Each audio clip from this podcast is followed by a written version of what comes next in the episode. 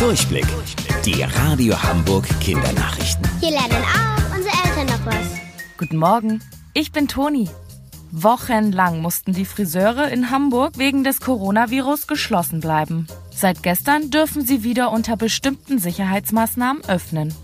So müssen zum Beispiel Türklinken und Plätze öfter desinfiziert und ein Mundschutz getragen werden. Der Ansturm auf die Läden war so groß, dass es teilweise lange Warteschlangen vor der Tür gab. Bei vielen bekommt man auch nur mit einem Termin die Haare geschnitten. Doch einen Termin zu bekommen ist gar nicht so leicht.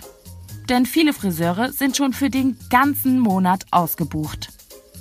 Die Verzweiflung über die ungepflegten Haare auf dem Kopf ist bei manchen Menschen sogar so groß, dass sie anbieten, das doppelt und dreifache des eigentlichen Preises zu zahlen. Eine Friseurin berichtet sogar in der Mopo, dass Kunden sie zum Essen einladen wollen oder ihr eine ganze Kiste ihres Lieblingsgetränks schenken. Und das alles nur damit sie schnell die Haare geschnitten bekommen. Obwohl sich die Friseure über den Kundenansturm freuen, haben viele noch Geldsorgen. Denn die letzten Wochen haben sie nichts verdient. Und jetzt können sie auch erstmal nur weniger Kunden als sonst bedienen. Durch die Corona-Krise ist es ziemlich ruhig bei uns in der Stadt geworden. Das freut vor allem die Tiere.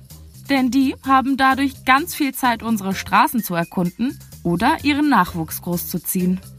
Dabei passiert es aber auch oft, dass gerade noch junge Tiere in Not geraten. Zum Beispiel, weil sie sich verlaufen haben und ohne ihre Eltern noch nicht überleben können.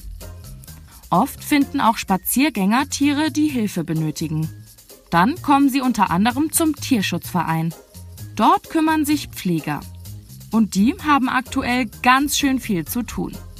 Neben mehr als 100 Eichhörnchen, Igeln und Kaninchen wohnen dort seit ein paar Wochen auch seltene Stadtbewohner wie Waldkäuze, ein Uhu oder sogar ein Fuchs.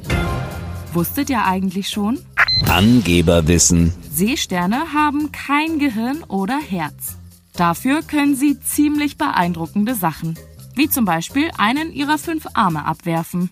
Der wächst ihnen dann einfach nach und aus dem alten wird ein neuer Seestern. Bis später, eure Toni.